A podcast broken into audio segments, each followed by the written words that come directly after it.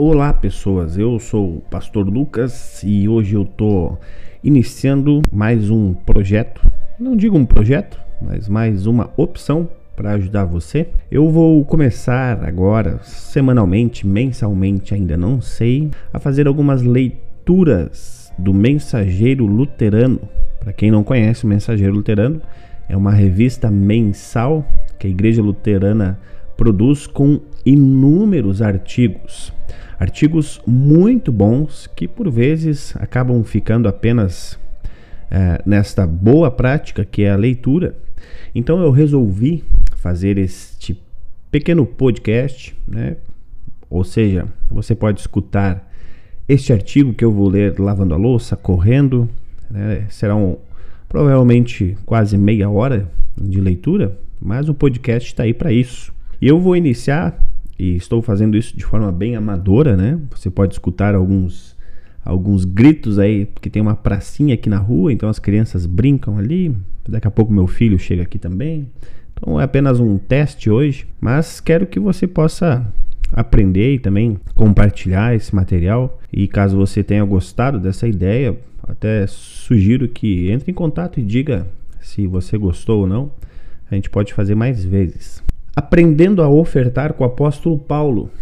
Esse é um artigo que está então no Mensageiro Luterano na edição de julho de 2021. Quem escreveu esse artigo é o nosso querido professor doutor Wilson Shows. Ele é professor do Seminário Concórdia, também integra é, a equipe de tradução da Sociedade Bíblica do Brasil. Ele é um professor muito querido, muito capaz. Então eu vou ler para você esse artigo Aprendendo a Ofertar com o Apóstolo Paulo. O apóstolo Paulo, figura das mais fascinantes em toda a Bíblia, dispensa maiores apresentações. Foi apóstolo de Cristo, missionário, pastor e teólogo. Escreveu o texto que é possivelmente o mais antigo em que se fala algo sobre salário para alguém que está no ministério do ensino da palavra de Deus. Em Gálatas 6, versículo 6, ele escreve: Aquele que está sendo instruído na palavra de Deus, compartilhe todas as coisas boas com aquele que o instrui. Sobre o tema das ofertas, Paulo não escreveu diretamente um manual de como ofertar, mas textos tirados das cartas de Paulo aparecem em todos os manuais de mordomia. Cada um contribua segundo tiver proposto no coração. Deus ama quem dá com alegria. Estes são textos conhecidos. Isso mostra que, se Paulo não escreveu propriamente um manual, ele tem muito a dizer a respeito do assunto. De fato, Paulo esteve envolvido com um recolhimento de ofertas durante uma porção de anos. No encerramento de um ciclo de sua atividade evangelística, na região onde hoje fica a Grécia e a Turquia, Paulo se dispôs a coroar essa atividade com uma ajuda financeira para os cristãos empobrecidos da Judéia, Jerusalém e arredores. Não era dinheiro para o seu próprio sustento, nem mesmo dinheiro para levar adiante a obra missionária. Era o que hoje chamaríamos de um projeto de ação social, baseado na fé comum e no amor fraterno. Mas o que Paulo escreve serve de orientação para qualquer projeto em que esteja envolvida a coleta de recursos ou dinheiro. Assim, podemos aprender a ofertar com o apóstolo Paulo. Inicialmente, alguns dados a respeito do apóstolo Paulo. Ele se diz pobre, segundo Coríntios 6. Para seu sustento trabalhava com as próprias mãos, 1 Coríntios 4, 1 Tessalonicenses 2. Em suas cartas, Paulo não especifica o ofício, Segundo o livro de Atos, era fazedor de tendas. Na prática, era um artesão que trabalhava com couro. Alguma razão especial para escolher esse ofício? Há quem diga que isso tinha a ver com questões de ordem prática. As ferramentas de um artesão podiam ser facilmente levadas de um lugar para o outro. Paulo fez questão de deixar claro à igreja de Corinto que ele abriu mão de receber ajuda 1 Coríntios 9, versículo 15. Porque se reunirmos os dados que aparecem em outras epístolas, veremos que ele recebeu ajuda de algumas igrejas. não propriamente um salário, mas aquilo que hoje chamaríamos de benefícios, como por exemplo, hospedagem. Em Romanos 16 está escrito isso. Além disso, em vários momentos ele fala sobre ser encaminhado nas viagens. Esse encaminhar envolvia bem mais do que ajudar o apóstolo a chegar ao porto para embarcar em algum navio. Como naquele tempo não havia serviço de bordo nos barcos e navios, cada passageiro tinha de levar os alimentos a serem consumidos durante a viagem. Paulo dependia da ajuda dos irmãos para isso.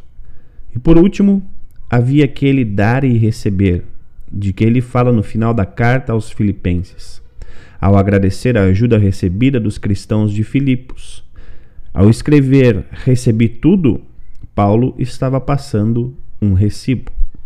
O principal ensino de Paulo a respeito de bens materiais e ofertas aparece em textos nos quais ele trata da coleta em benefício dos pobres dentre os santos que vivem em Jerusalém, como ele se expressa em Romanos capítulo 15. Essa coleta ocupou um lugar muito importante no ministério de Paulo. Mais que campanha isolada ou momentânea, foi o projeto de no mínimo uns três anos de duração. Paulo não explica o que levou a levantar essa coleta, mas certamente o motivo principal era simplesmente ajudar os necessitados. Levando em conta a ordem em que os textos foram escritos, Paulo trata desse assunto em 1 Coríntios 16, 1 a 4 e 2 Coríntios 8 e 9, e por fim em Romanos capítulo 15. São textos que revelam uma compreensão cristã dos bens e trazem um funda uma fundamentação para o ato de ofertar.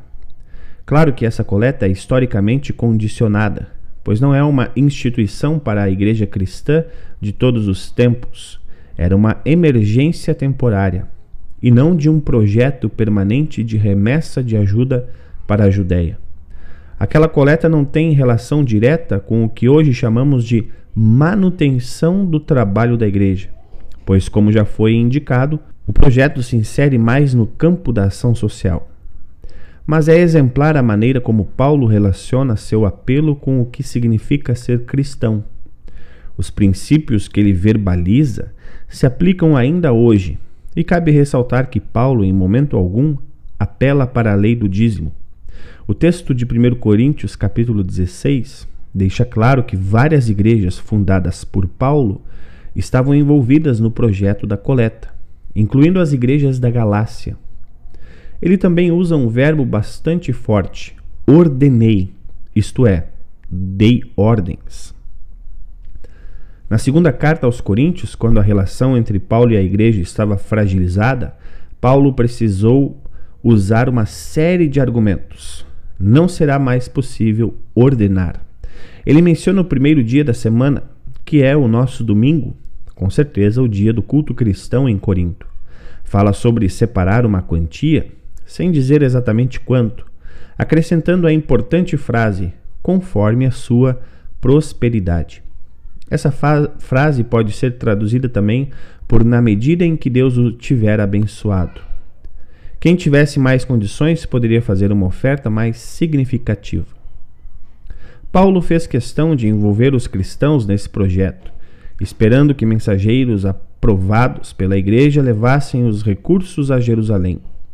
Ao escrever essa primeira carta aos Coríntios, Paulo ainda não tinha resolvido se ele também iria ou não a Jerusalém. Mais adiante, ao escrever a carta aos Romanos, estava claro que ele iria também. Foi ao final dessa viagem que Paulo foi preso, no templo, em Jerusalém, segundo o relato de Atos. A argumentação mais detalhada e concentrada em favor da coleta aparece em 2 Coríntios, capítulo 8 e 9. Não será possível comentar todos os detalhes desses dois capítulos, e é praticamente impossível resumir um texto desses. Assim, no que segue, aparecem apenas alguns pontos principais, seguidos de breves comentários. Sugiro que inicialmente você faça a leitura do texto de 2 Coríntios capítulo 8 e 9. Segundo Coríntios 8 e 9, alguns pontos que podem ser destacado. Primeiro ponto, profunda pobreza pode vir acompanhada de riqueza de generosidade. Segundo Coríntios 8, versículo 2. Ponto 2. É possível comparar o amor de uns com a dedicação dos outros. Paulo apresenta o exemplo de uma igreja para estimular outra igreja, criando uma espécie de espírito de competição. No começo de 2 Coríntios 8, ele estimula os coríntios, os mais abastados do sul, citando o exemplo dos macedônios, os bem pobres do norte. No começo de 2 Coríntios capítulo 9, ele informa aos coríntios que falou bem deles aos macedônios e pede que não decepcionem ou façam passar vergonha. Hoje esse tipo de argumentação nem sempre é bem visto, mas o apóstolo de Cristo não teve receio de fazer uso dela. Ponto 3. A oferta ou o engajamento num projeto de ajuda faz parte de ser algo maior e mais fundamental, dar-se ao Senhor. 2 Coríntios capítulo 8, versículo 5.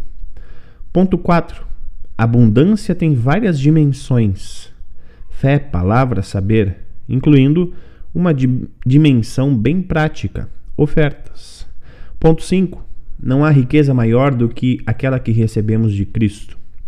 Cristo não é apresentado como modelo de doação, mas o enriquecimento que ele trouxe é estímulo ao cristão. Paulo não diz façam como Cristo fez ou façam por outros o que Cristo fez por vocês, mas façam o que é apropriado na condição de pessoas que foram enriquecidas pela graça de Cristo. Ponto 6. Não basta querer, é preciso fazer. Ponto 7. O tamanho da oferta não é que ela é em si, mas o que representa em relação ao que a pessoa tem, seja pouco, seja muito. Sempre é mais fácil pensar em contribuir sobre o que não se tem. Pensando assim, se a gente tivesse mais dinheiro, ficaria mais fácil. Paulo alerta: a oferta será aceita conforme o que a pessoa tem e não segundo o que ela não tem. Num conjunto de igrejas, a convenção ou o sino do Paulino, o ideal é a igualdade, que é o contrário de alívio para uns e sobrecarga para outros. O ideal da igualdade replica em parte o que foi feito na igreja de Jerusalém, segundo o relato de Atos 2 e Atos 4. Paulo não fala sobre juntar tudo e dar porção igual a cada um, pois tem em vista algo como a igualdade numa grande família em que os mais prósperos ajudam os mais necessitados e podem esperar a recíproca no momento em que os ventos mudarem. Ponto 9. Paulo não argumenta com o dízimo, mas ao citar o texto de Êxodo 16, ele invoca o que alguém chamou de economia do maná. Ponto 10. Dedicação e voluntariedade aparecem no topo da escala de valores de Deus, como mostra o exemplo dos macedônios e de Tito. Ponto 11. A coleta, a que Paulo dá diferentes nomes, incluindo esta graça é demonstração de boa vontade e resulta na glória do próprio Senhor. Ponto 12. Em questão de finanças na igreja, não basta dizer Deus sabe que tudo está correto, segundo Coríntios 8, 20 e 21. Transparência e responsabilidade no trato com o dinheiro da igreja são essenciais para evitar mal entendidos e acusações de fraude. Podemos chamar isso de princípio da auditoria. Ponto 13. Deus dá as condições para que se possa ser generoso. Paulo não está fundamentando uma teologia da prosperidade. Vamos dar mais para que Deus nos dê mais também. Paulo assegura a cristãos temerosos que Deus não lhes deixará faltar, não para que se tenha muito, mas para que se possa ser generoso, a fim de que vocês sejam abundantes em toda boa obra. Ponto 14. Só pode contribuir com alegria quem reconhece a graça de Deus. Ponto 15. Uma ajuda a outros, especialmente outra igreja, nunca é apenas uma ajuda financeira. Sempre faz parte de uma comunhão cristã que envolve reconhecimento e glorificação de Deus pelo fato de se ter a mesma confissão de fé. Essa comunhão se expressa também por meio de oração de uns pelos outros. De certa forma, além de uma comunhão de púlpito e altar, igrejas podem ter e têm uma comunhão de prato de ofertas. A gratidão é pelo dom indescritível, que não é em si o dom de Jesus Cristo, mas a superabundante graça de Deus que foi concedida às igrejas. É o dom de compartilhar, mas ele subentende o dom da salvação. Esse foi o artigo do professor doutor Wilson Scholz, que está no Mensageiro Luterano. Então fica a dica, você pode adquirir a revista do Mensageiro Luterano, tanto ela física como também online.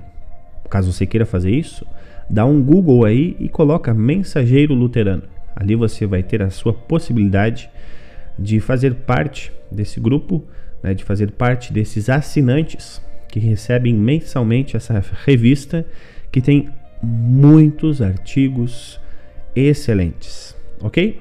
Um abração para vocês. Eu sou o pastor Lucas Pins Grafunder. Deus cuida.